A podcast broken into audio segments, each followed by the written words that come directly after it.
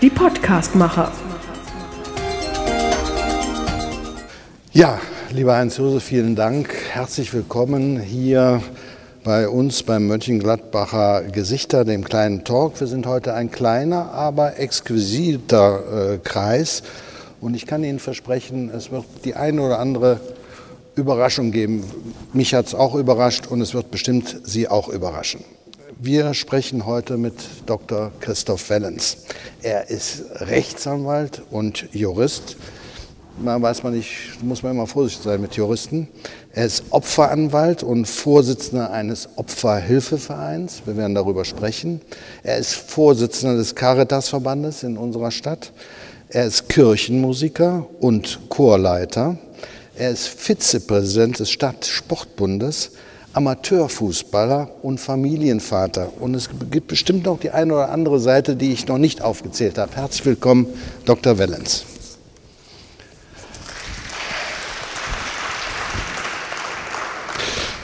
Ja, lieb, dass Sie gekommen sind. Gerne. Erste Frage, wann sind Sie das letzte Mal geflogen und mit welchen Gefühlen? Äh, letzte Woche bin ich äh, aus der Türkei zurückgekommen von einem Kurzurlaub.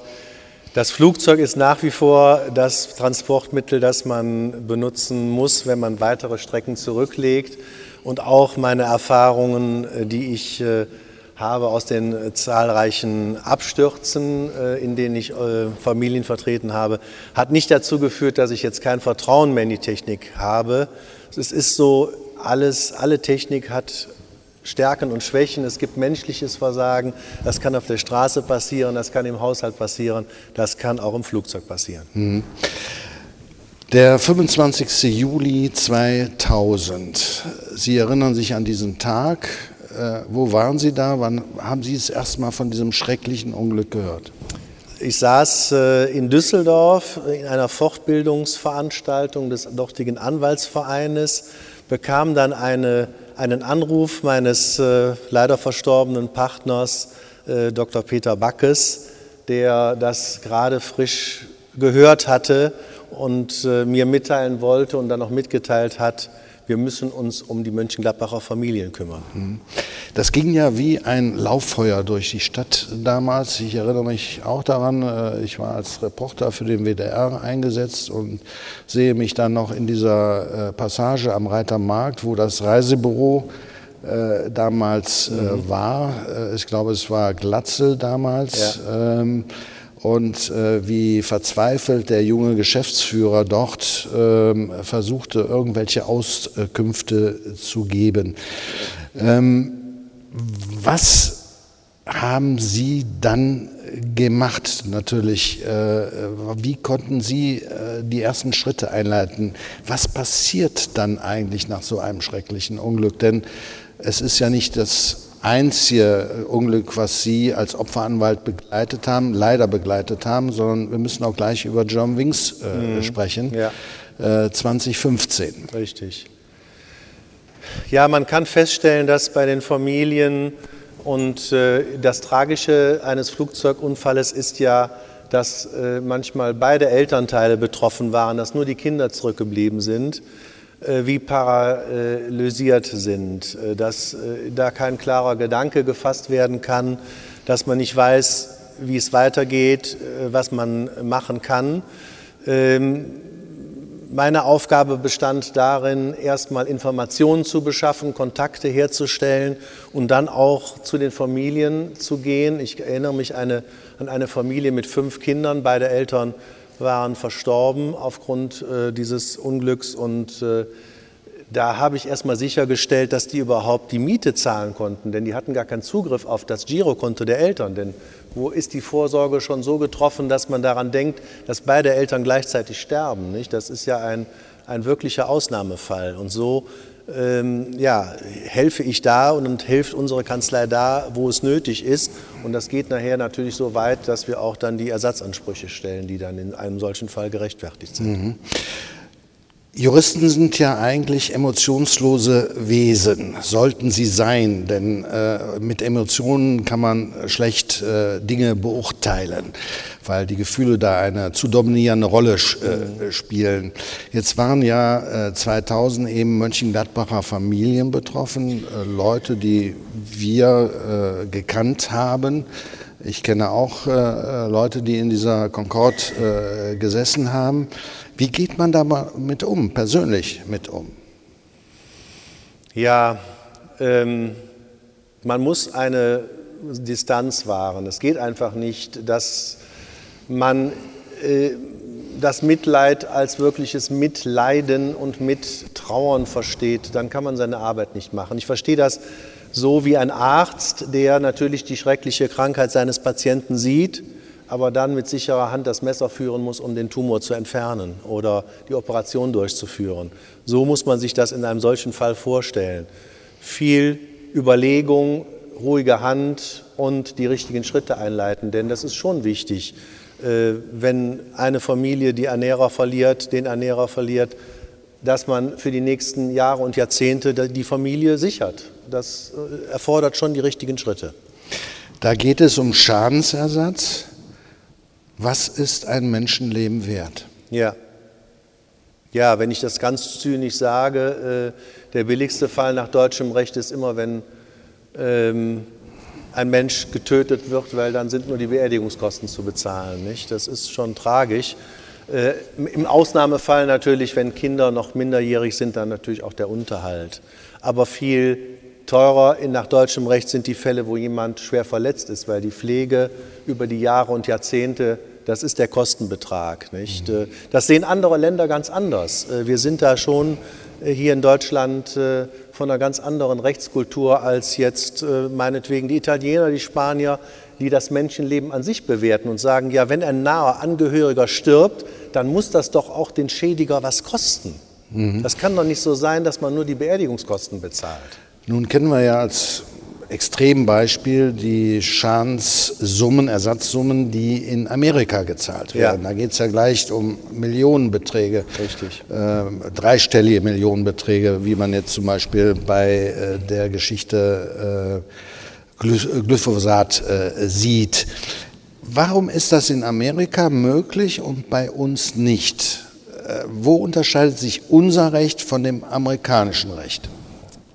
Das amerikanische Recht setzt, äh, an, äh, setzt bei der Betrachtungsweise an, dass jemand in seinem Leben noch einen bestimmten Verdienst erzielt hätte. Und das wird dann hochgerechnet. Äh, stirbt jemand mit einer guten Karriereaussicht in jungen Jahren, also wird er getötet, äh, ist jemand dafür schuld, dann wird der Familie der Verdienst dieses Menschen hochgerechnet ersetzt. Und darüber hinaus ist auch der Schmerz der Angehörigen, das, das Leid der Angehörigen in Amerika bepreist. Also es gibt da Sätze, äh, die dann festgesetzt werden für die Angehörigen.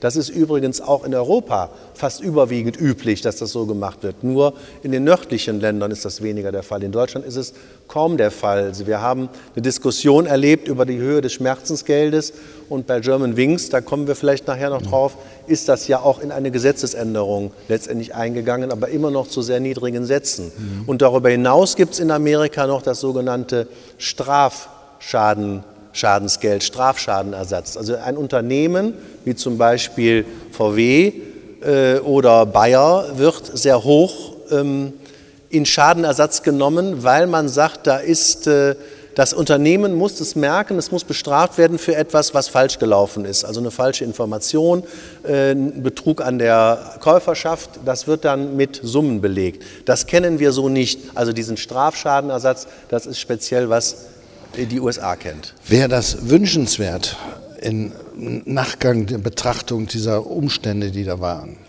Ich denke, dass äh, wie bei vielem die Wahrheit äh, irgendwo in der Mitte liegt. Ähm, uns fehlt schon der Ansatz, äh, Unternehmen in die Haftung zu nehmen und auch Unternehmen spürbar für etwas in die Verantwortung zu nehmen, was falsch gelaufen ist. Das versucht im Augenblick, äh, ich weiß nicht, ob das so bekannt ist, der deutsche Staat über das Strafrecht Also es gibt im Ordnungswidrigkeitengesetz inzwischen einen Tatbestand, dass die Staatsanwaltschaften das falsche Handeln eines Unternehmens mit einem Ordnungsgeld belegen. Und Ordnungsgeld heißt dann schon auch in Millionenhöhe. Das, das kassiert aber der Staat dann ein. Mhm. Und nicht derjenige, der das Opfer ist. Der ich glaube, ist der Begriff Organisationsverschulden, spielt der da eine Rolle?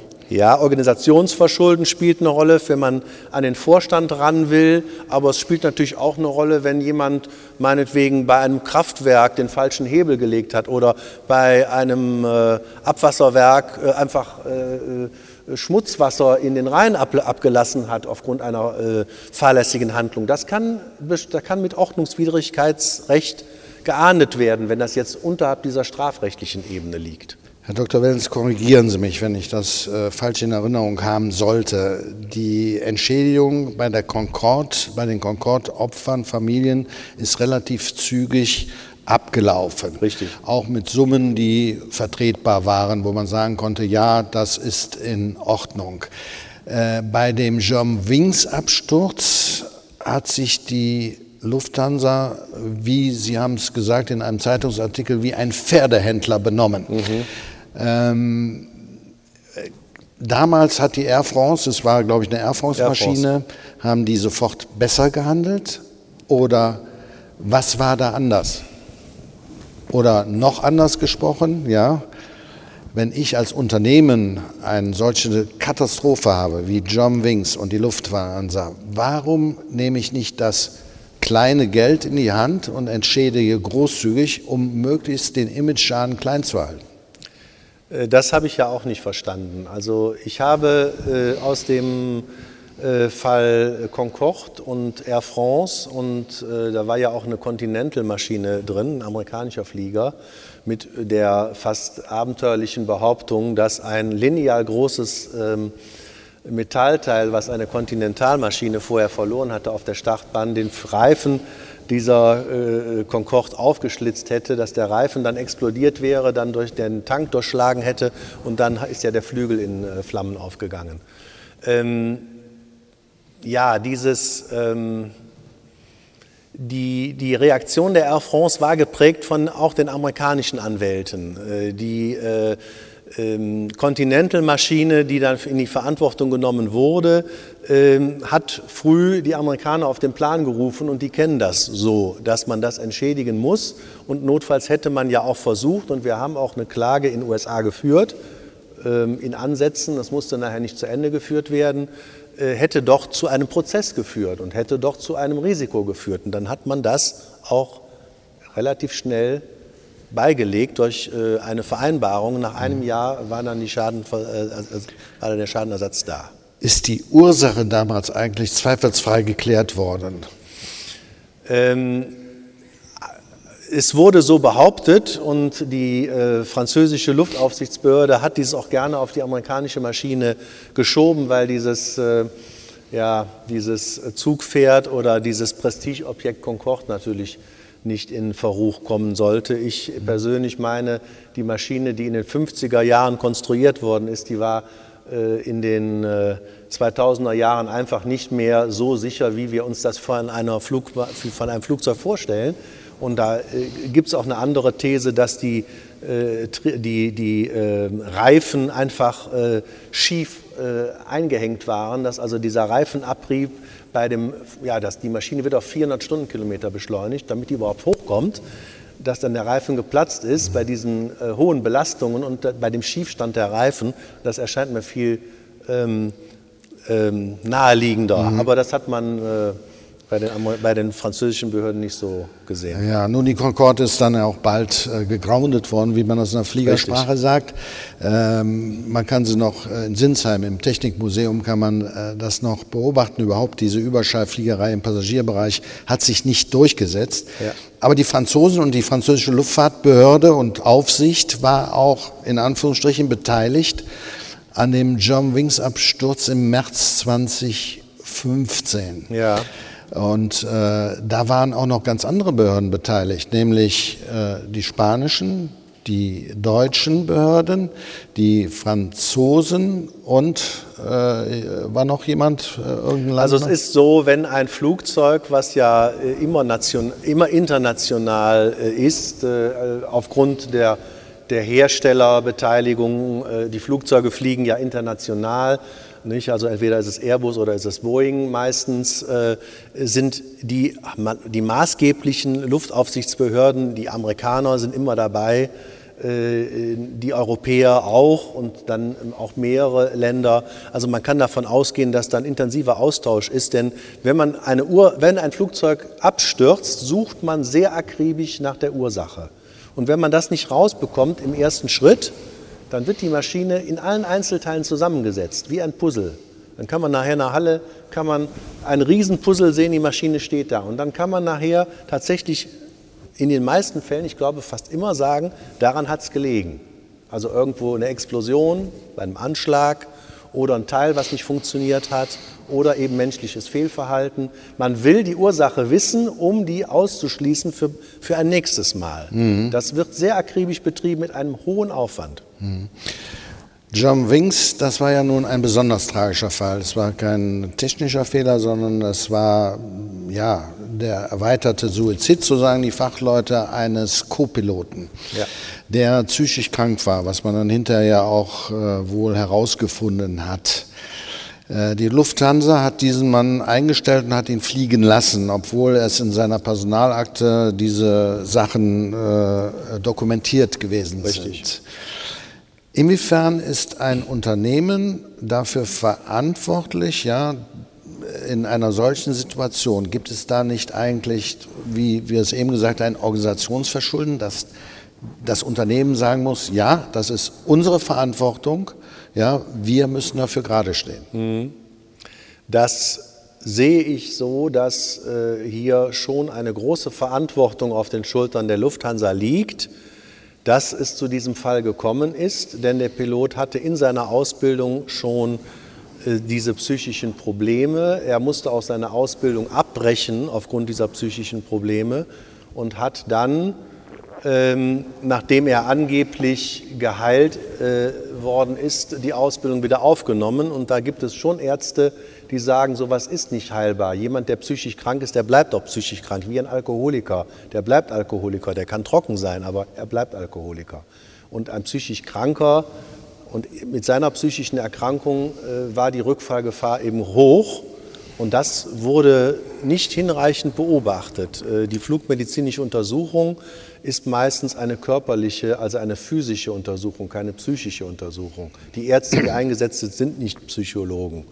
Das hat man offensichtlich bei dem Co-Piloten dann auch nicht festgestellt, obwohl er vorher eine Leidensgeschichte hatte, jetzt vor diesem Unglück oder vor diesem Suizid. Der ist ja im Internet gewesen und hat verschiedene Möglichkeiten des Selbstmordes gegoogelt, nicht? Also Benzin trinken und Medikamenteneinnahme, äh, Überdosen, das hat er alles gegoogelt. Der wollte sich informieren, wie er aus dem Leben scheidet. Also das war schon Monate vorher. Und dass das keiner bemerkt haben will aus dem Umfeld, ist schon, ist schon bemerkenswert.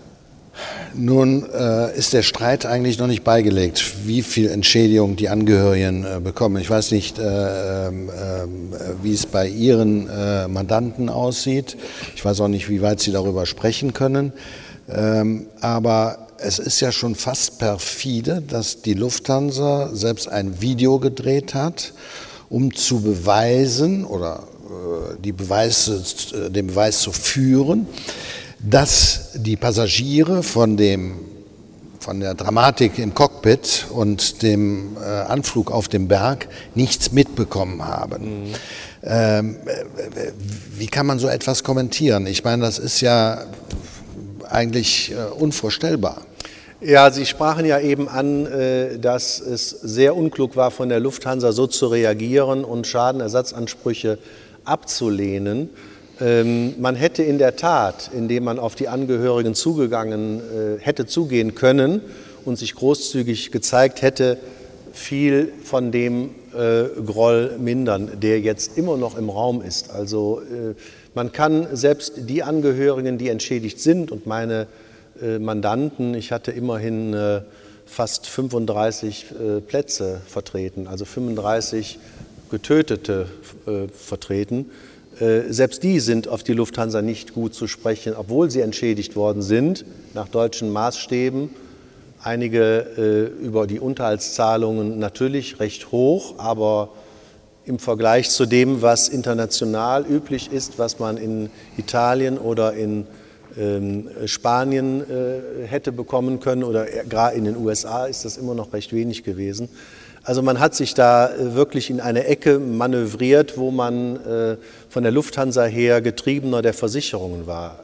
Man hat die Versicherung machen lassen und die Versicherung, die Haftpflichtversicherung, ist heute ein Abwehrunternehmen, um Ansprüche nicht zu befriedigen. Also man kann davon ausgehen, dass der typische Haftpflichtfall gegen eine Versicherung der ist, dass sie sehr viel Geld in die Verteidigung verwenden. Die haben sicherlich Millionenbeträge, zweistellige Millionenbeträge bisher für die Verteidigung ausgegeben, für ihre Anwälte. Und das hätten die besser in die Opferentschädigung verwendet. Jetzt hat alle Tragik zum Trotz auch etwas Gutes bewirkt, der Concorde-Absturz. Ähm, äh, die Angehörigen, die haben zusammen mit Ihnen oder Sie haben mit den Angehörigen zusammen einen Opferhilfeverein gegründet, der nennt sich Crash. Mhm. Ähm, was ist Sinn und Zweck dieses Vereins, ja, und wie kann dieser Verein helfen? Und wie finanziert er sich überhaupt? Ja, die ähm, Concorde-Angehörigen ähm, sind für unsere Maßstäbe nach deutschen Verhältnissen sehr gut entschädigt worden, weil, wie man so schön sagt, auf einem Mittelweg zwischen europäischen und amerikanischen Vorstellungen.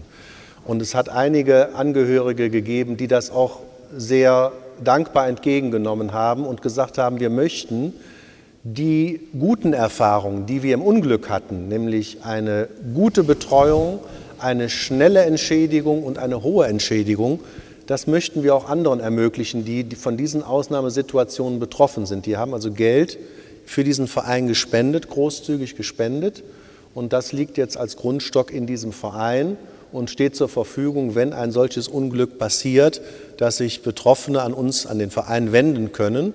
Und dann gibt es, können wir Zahlungen sofort veranlassen. Wir haben zum Beispiel bei dem German Wings Absturz diese Kinder betreut, äh, diese fünf Kinder, die ich eben genannt habe, die ihre beiden Eltern verloren hatten. Wir haben denen die Miete bezahlt damit die nicht aus dem Haus raus mussten. Wir haben das so lange finanziert, bis eben auch andere Gelder von äh, der Lufthansa kamen. Ne? Mhm. Wollen wir das Kapitel beiseite tun, weil sonst, wir können den ganzen Abend darüber äh, reden, aber wir haben ja nur eine begrenzte Zeit. Ne? Das Ding heißt nämlich Mönchengladbacher Gesichter. Und ja. Sie sind ein Mönchengladbacher Jung, in Windberg aufgewachsen, Jahrgang 62, wer jetzt schnell rechnen will, 57. Sieht gut aus, der Mann. Ähm, in Windberg aufgewachsen, sind zur Schule gegangen. Wo? Erzählen Sie mal so ein bisschen. Und äh, ich glaube, Sie haben sehr früh Ihre Frau kennengelernt. Stimmt das? Ja, ja, kann man sagen. Ähm, ich äh, war in Windberg in der Grundschule, das ist ja ortsnah. Dann war ich auf dem humanistischen Gymnasium, habe da das Abitur gemacht und äh, bevor ich das Abitur gemacht habe, ähm, habe ich mich schon in der Kirchenmusik in der äh, Pfarrer St. Anna Windberg äh, getummelt, Kinderchor, Jugendchor. Und darüber habe ich dann auch Ulrike kennengelernt, die mhm. äh, dann mit uns äh, in dem Chor dann mit, mit, der, mit der Flöte begleitet hat. Und seitdem mhm. kennen wir uns und äh, Unzertrennlich seitdem. Unzertrennlich, ja. ja. Aber Kirchenmusik, was bedeutet, also äh, lassen wir noch eben kurz Ihre Ausbildung zu, äh, zu Ende machen. Ja. Sie haben dann, äh, äh, sind, haben in Münster studiert. Ja. Ähm, sind dann aber auch wiederum äh, noch nach Bonn. Ist das richtig? Münster und dann äh, mit, dem, mit der Doktorarbeit nach Bonn, Bonn ja. ja. Zwischendurch noch äh, in Aachen am Landgericht? Ja, als äh, Jurist gibt es ja eine zweistufige Ausbildung. Erst äh, die, das Universitäre und dann äh, die praktische Ausbildung für im, im Referendariat. Und das habe ich in Aachen gemacht. Warum sind Sie nicht Strafanwalt geworden? Kann man zu wenig verdienen? Na, das kann ich jetzt nicht sagen. Also es gibt auch äh, Strafverteidiger, die gehören, glaube ich, mit zu den Spitzenverdienern in Deutschland. Nein, äh, das ist einfach nicht mein, mein Metier. Äh, ich habe früh gemerkt, dass äh, das Zivilrecht, also die äh, Ansprüche ähm, der Menschen untereinander oder auch äh, gegenüber dem Staat, aber dann als gleichwertige Partner, als Partner halt in einem Wirtschaftssystem, dass das so mein, mein Thema ist. Nicht? Äh, Fachanwalt bin ich für Familienrecht und Arbeitsrecht und Versicherungsrecht. Also das sind so die drei äh, Hauptthemen, die ich jetzt bearbeite. Und ähm, Strafrecht äh, kommt zwar immer mal vor, aber das ist nicht, das ist, das wäre nicht meine Welt. Also immer mit dem gezogenen De Degen äh, vor Gericht stehen, das ist nicht meins. Mhm. Kirche spielt bei Ihnen in der Familie mhm. und in Ihrem Privatleben eine große Rolle. Kirchenmusik. Mhm. Äh, wie sind Sie zur Kirchenmusik gekommen? War das damals wirklich durch die ähm, ja durch die Pfarrei, dass da in Jugendgruppen, dass Sie da rangeführt worden sind. Wie haben Sie das entdeckt? Also die Musik äh, war schon früh Teil meines Lebens, denn ähm, wie das so ist, wenn man Musik machen möchte, wenn man ein, ein, Instrument beherrschen möchte, gehört dazu eine Ausbildung und viel Übung. Nicht? Und äh, äh meine Eltern haben glücklicherweise mich darin gefördert, äh, ähm, zur Musikschule zu gehen, Früherziehung zu machen, dann äh, ähm, Klavierspiel zu lernen und später Gitarre. Und dann äh, hat mich das so ähm, gepackt, auch mit der Gitarre, dass ich das dann auch äh, praktisch umsetzen wollte in einem äh, Kinder- und Jugendchor-Projekt, wo wir dann äh, Songs äh, einstudiert haben. Ja, und da bin ich dann bei geblieben. Was für Songs haben Sie da äh, damals einstudiert? Oder? Und, und, und vor allen Dingen, Sie machen das heute ja auch noch, Sie sind Chorleiter. Richtig, also äh, während des Studiums habe ich äh, dann ähm, Kirchenmusik im Nebenamt noch studiert. Äh, in Münster gab es dann eine Ausbildungsmöglichkeit, bin dann auch ausgebildeter Kirchenmusiker, ähm, habe also den Abschluss da gemacht und das sind so die Grundlagen, nicht? Um jetzt ähm, immer noch in der Freizeit ein bisschen Kirchenmusik zu machen, modernere Kirchenmusik zu machen, also äh, rhythmische Songs, nicht? also nicht das klassische Metier, sondern ähm, moderne Kirchenmusik. Ähm, da gibt es sehr gute Literatur, äh, die also wirklich anspruchsvoll ist, die, die Spaß macht, die hörenswert ist und äh, ich versuche das mit meinen bescheidenen Mitteln auch hier so ein bisschen umzusetzen. Mhm.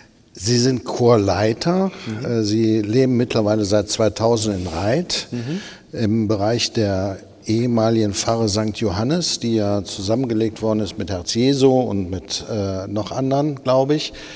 Ähm, erzählen Sie noch was von Ihrem Chor. Was sind das für Menschen und wie heißt der?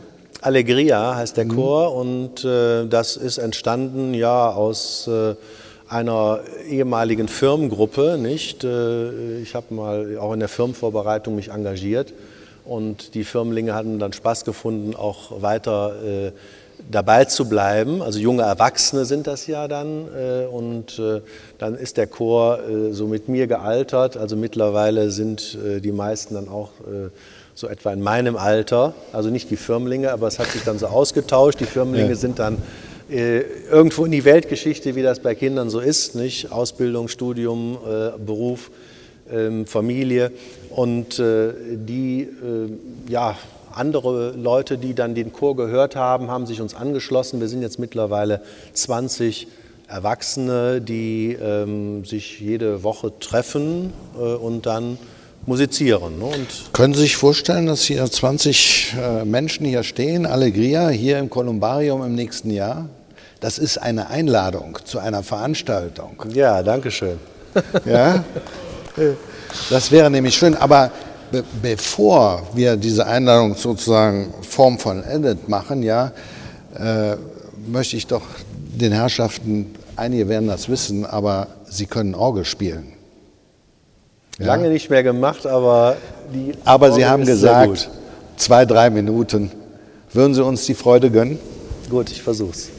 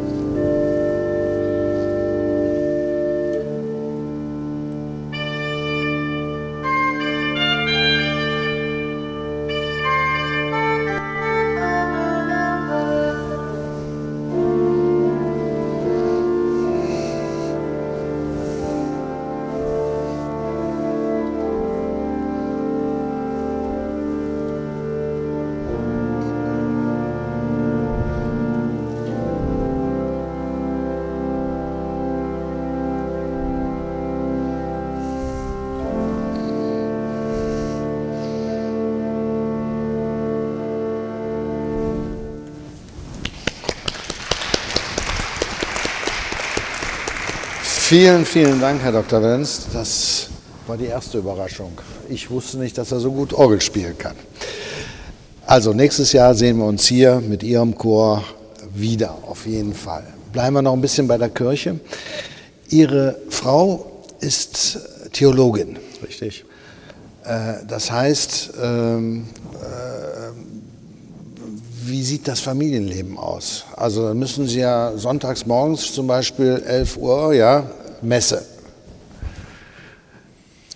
Ja, also natürlich, äh, wenn man den Bezug zur Kirche hat, äh, wie ich zur katholischen Kirche gehört, das schon dazu. Der Sonntag ist äh, der Tag, der auch ähm, ja, der inneren Einkehr, der Ruhe und auch der Rückbesinnung dient. Und natürlich, wenn ich die Gelegenheit habe, dann bin ich auch in der Kirche, ja.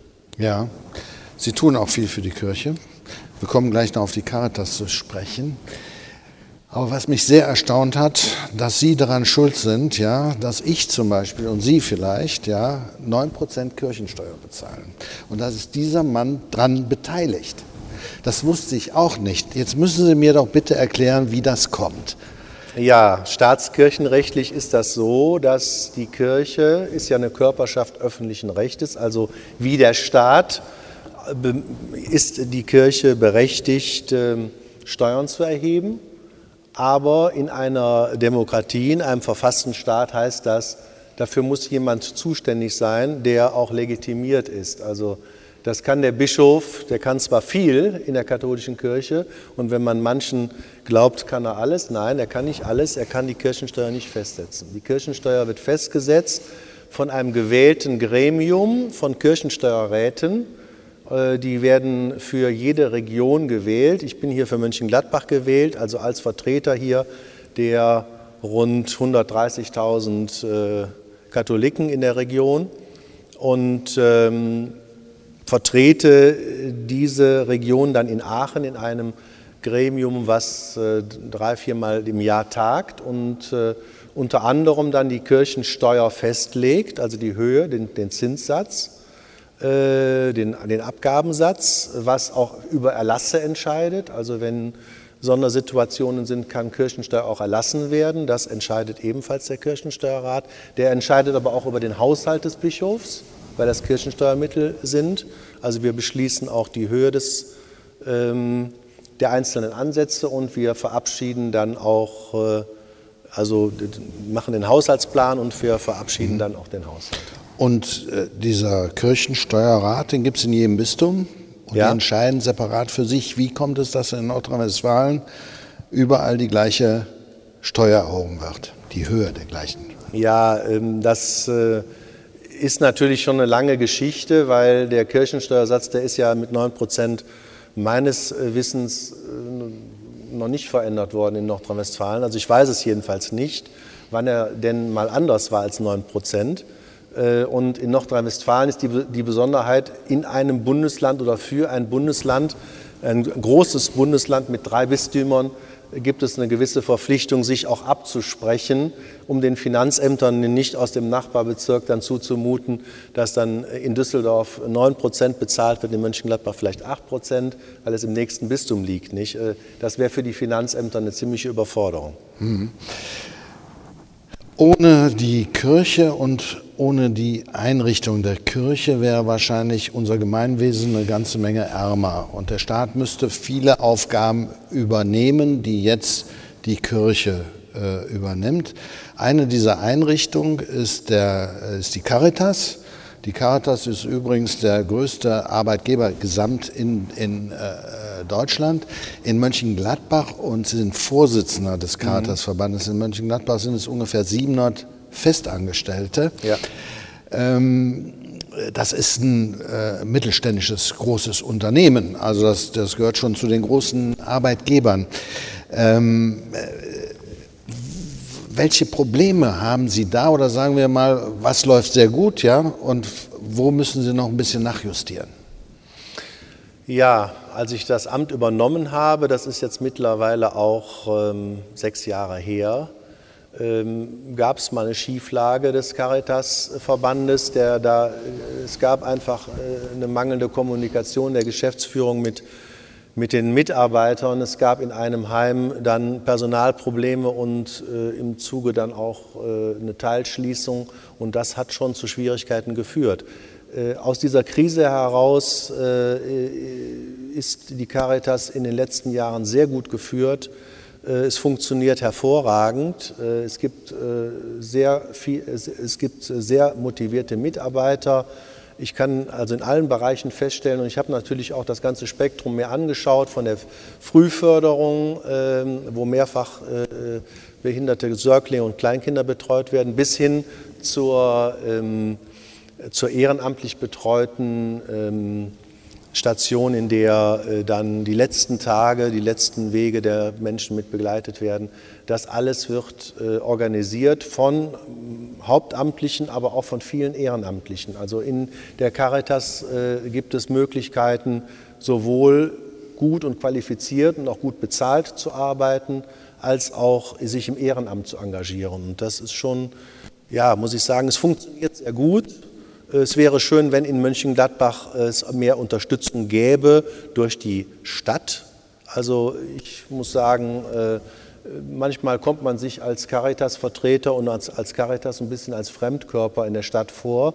Äh, da gibt es wohl andere Seilschaften äh, zwischen der Politik und der AWO oder was auch immer, die enger sind.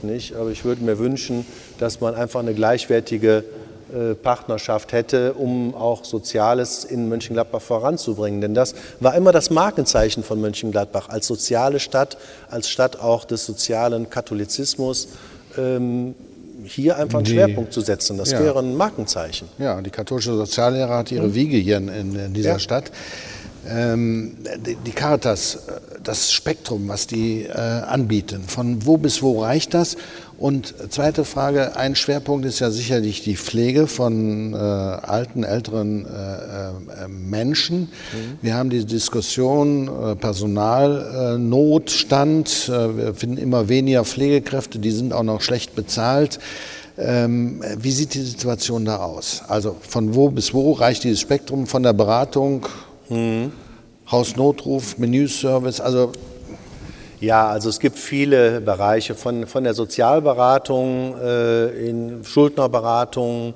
Äh, wir haben äh, die mobile Pflege, die ins Haus kommt. Äh, wir haben den mobilen Mahlzeitendienst mit 10.000 ähm, Essen, die dann ausgegeben werden. Wir haben den Hausnotruf. Äh, da ist unser Hausnotruf so gut aufgestellt, dass wir in ganz Nordrhein-Westfalen äh, Kooperationspartner haben, die bei uns aufgeschaltet sind, um unseren Service, also unsere rund um die Uhr besetzte ähm, ähm, Telefonnummer anzurufen. Ähm, und dann kann man eben da auf diesen Notknopf drücken und dann wird jemand organisiert, der dann in die Wohnung kommt und dem Menschen hilft, der vielleicht gefallen ist oder sonst ein Problem hat. Natürlich ist dann die Heimpflege auch ein großer Teil unserer Arbeit. Äh, wir haben fünf stationäre Einrichtungen, äh, Heime mit über 80 Plätzen jeweils. Äh, wir haben dann zunehmend die Tagespflegeeinrichtungen, wo man verschiedene Zeiten buchen kann über Tage, wo man mal jemand in die Betreuung über Tag geben kann. Also gerade in Familien, die die Betreuung leisten, ist das die Möglichkeit, mal einen freien Tag zu haben oder mal auch dem, dem Menschen, der sonst alleine sitzt, auch äh, da in der Gruppe eine Erfahrung und eine Betreuung zukommen zu lassen. Wir haben jetzt verschiedene Wohnformen, die wir anbieten, von der alten Wohnung, von der, von der Wohnung mit Betreuungsleistungen bis hin, was wir ganz neu haben, sind jetzt Wohngruppen, also gemischte Wohngruppen, die wir gerade in Holt jetzt neu eröffnet haben. Eine ist voll besetzt, die andere Wohngemeinschaft, die wird jetzt im November äh, aufgemacht. Da wohnen zehn Leute in einer Wohnung mit einer dort auch ähm, ähm, vorhandenen Kraft, die dann äh, als Ansprechpartnerin äh, zur Verfügung steht und äh, dann den Menschen hilft, wenn sie Hilfestellung brauchen. Und ansonsten sind die für sich selber, haben ihr Zimmer, haben eine Gemeinschaftsküche, organisieren ihren Einkauf, kochen gemeinsam. Also es ist eine neue Wohnform, die glaube ich, Zukunft haben könnte. Sie haben mir eben erzählt, als Sie hier ankamen, Sie kämen gerade aus dem Caritas-Rat, das mhm. ist sozusagen das Verwaltungsgremium, und Sie hätten gerade ein großes Projekt beschlossen.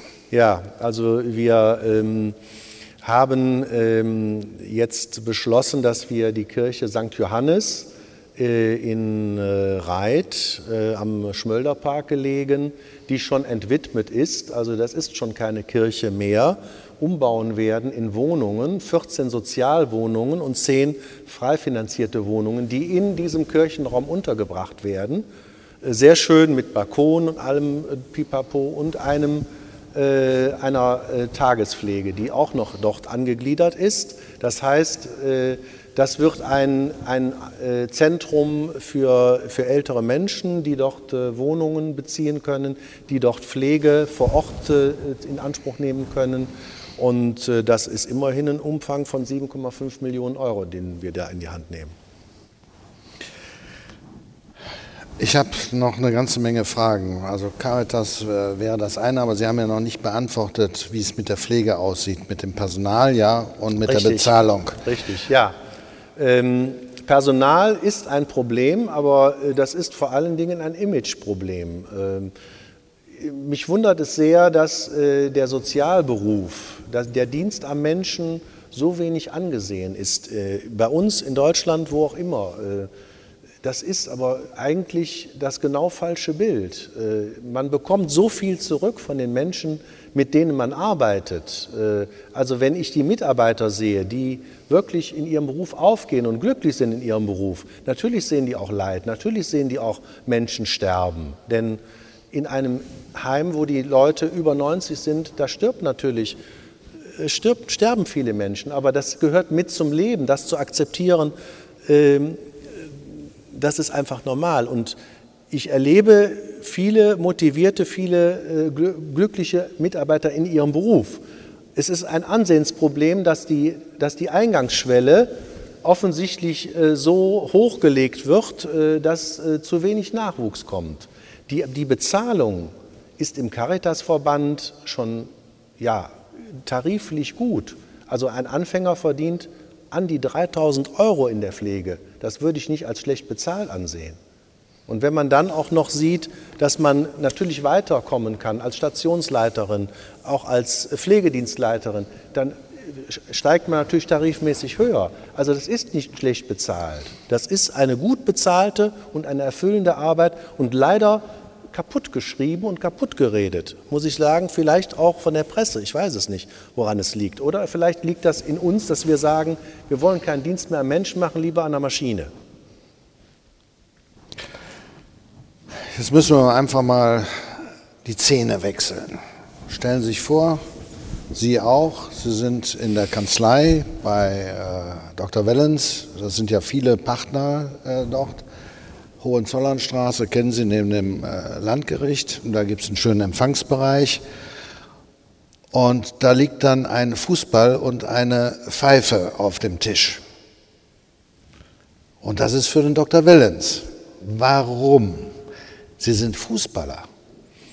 Richtig, ich bin zwar kein Fußballer von der Ausbildung her, sondern eher von der Motivation her und vom, vom Spaß am Ball. Äh, also mein äh, Schwiegervater hat mich, äh, äh, als ich jung in Mönchengladbach wieder äh, beruflich Fuß gefasst habe, mit in die Fatih-Riege genommen beim ersten FC, dem immerhin ältesten. Was ist die Fatih-Riege? Also die Fatih-Riege, das ist eine äh, Freizeitriege. Der, der erste FC ist ja ein traditioneller Fußballverein, also mit richtigen Fußballmannschaften, die auch im, in der Liga spielen und die auch Meisterschaft machen wollen und so weiter.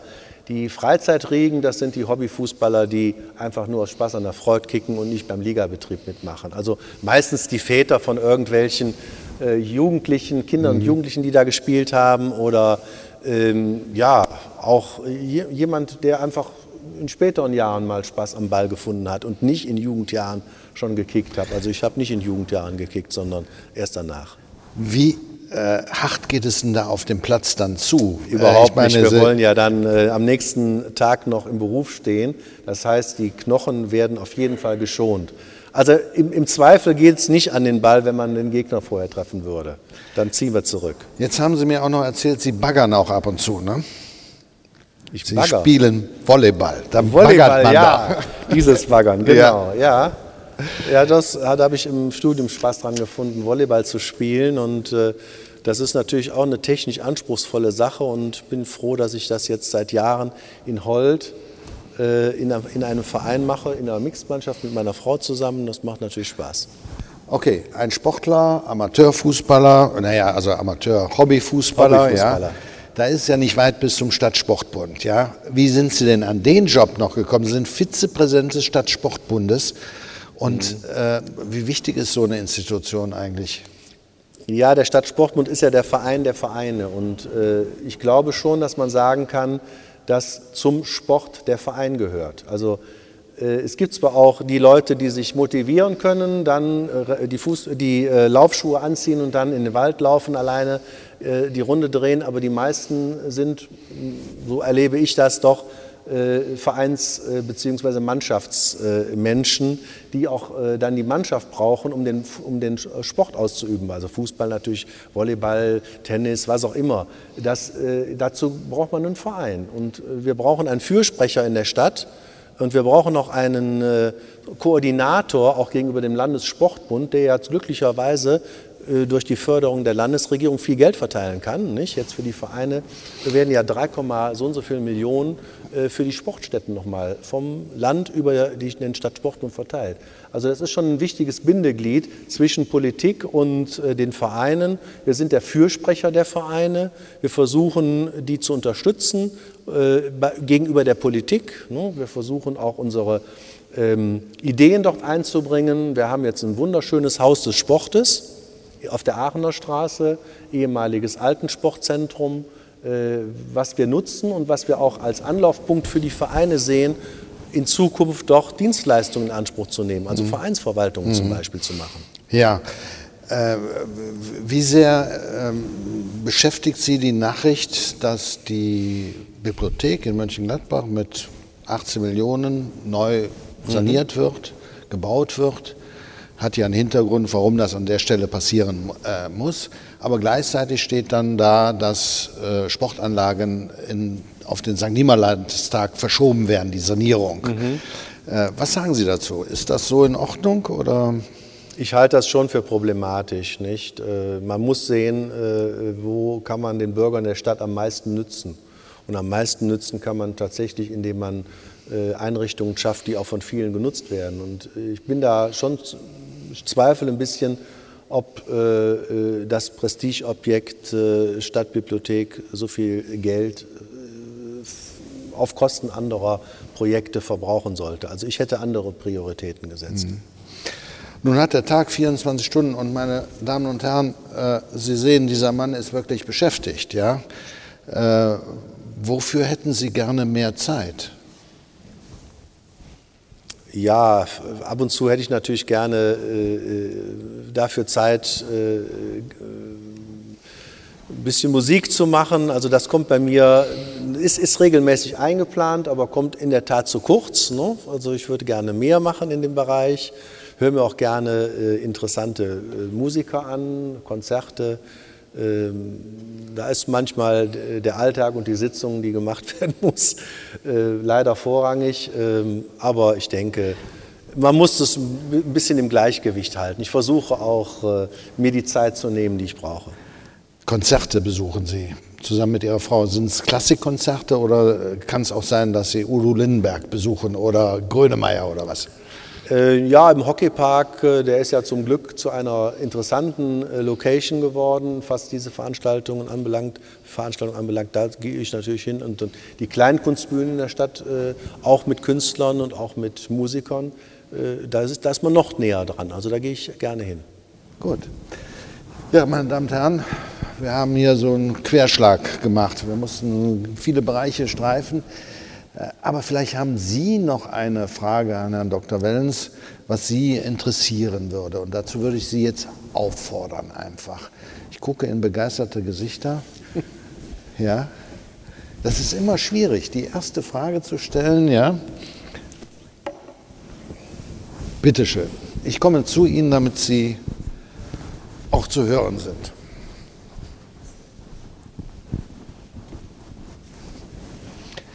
Ja, Herr Dr. Wellens, Sie haben äh, jetzt in den letzten beiden Punkten äh, etwas äh, für mich auch Unbekanntes geäußert, dass Sie also in den beiden, ähm, also in der Caritas und auch im Stadtsportbund, ja, eine Position haben und ein hohes Engagement zeigen.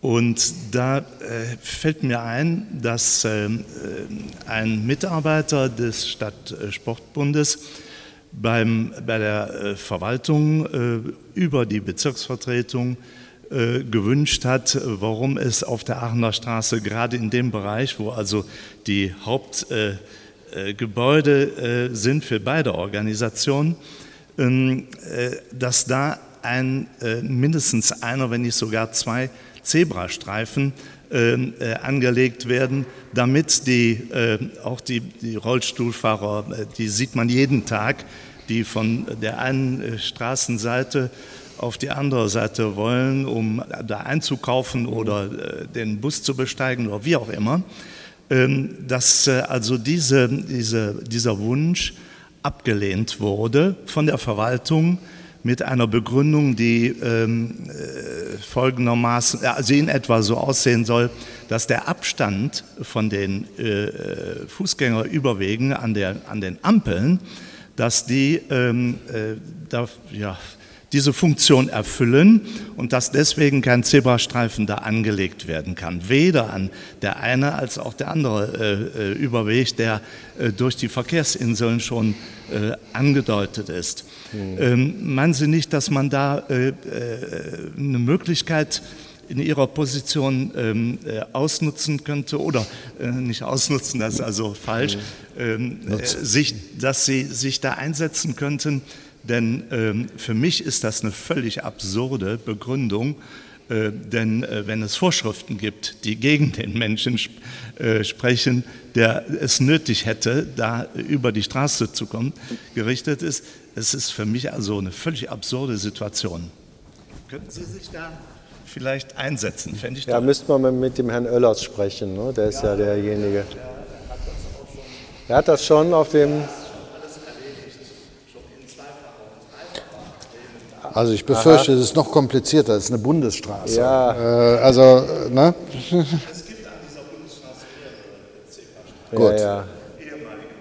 Ist jedenfalls sinnvoll, das sehe ich auch so. Mhm. Ja.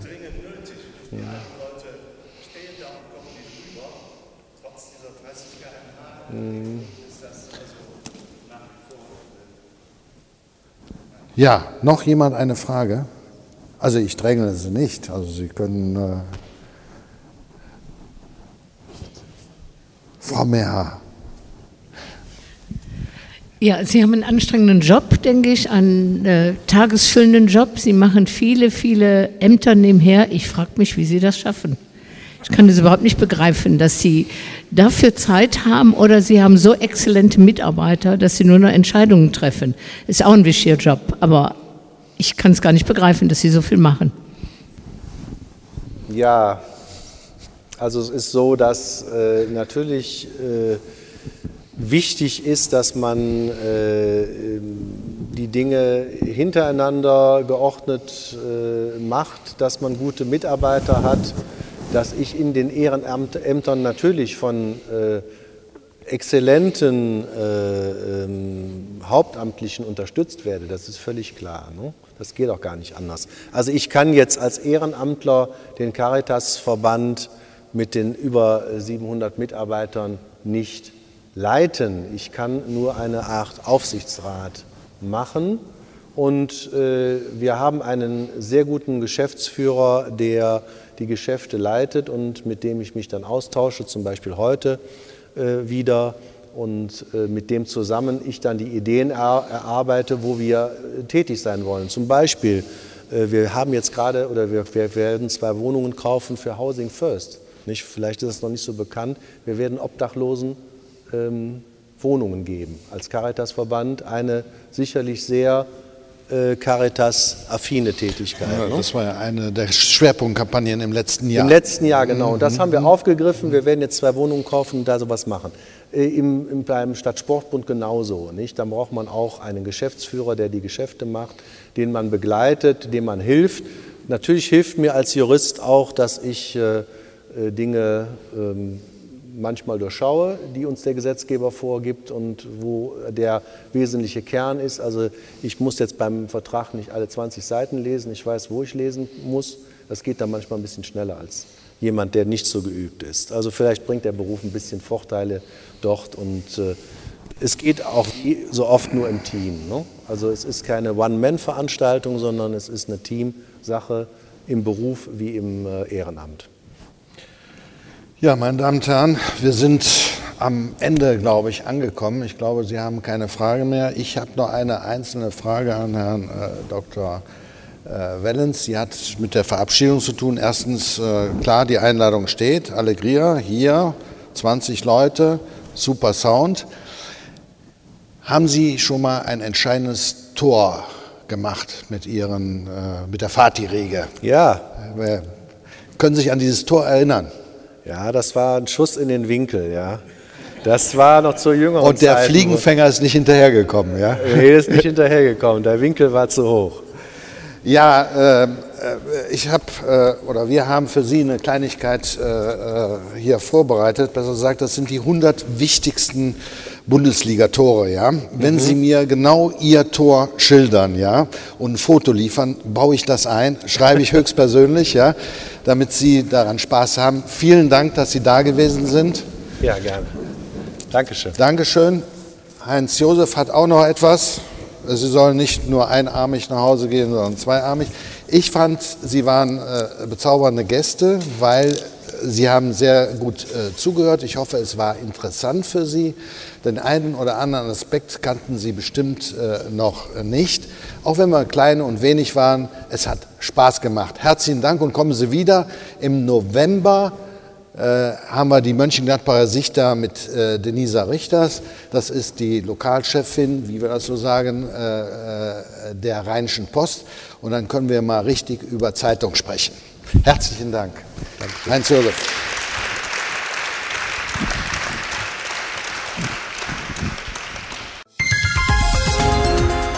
Die Podcastmacher.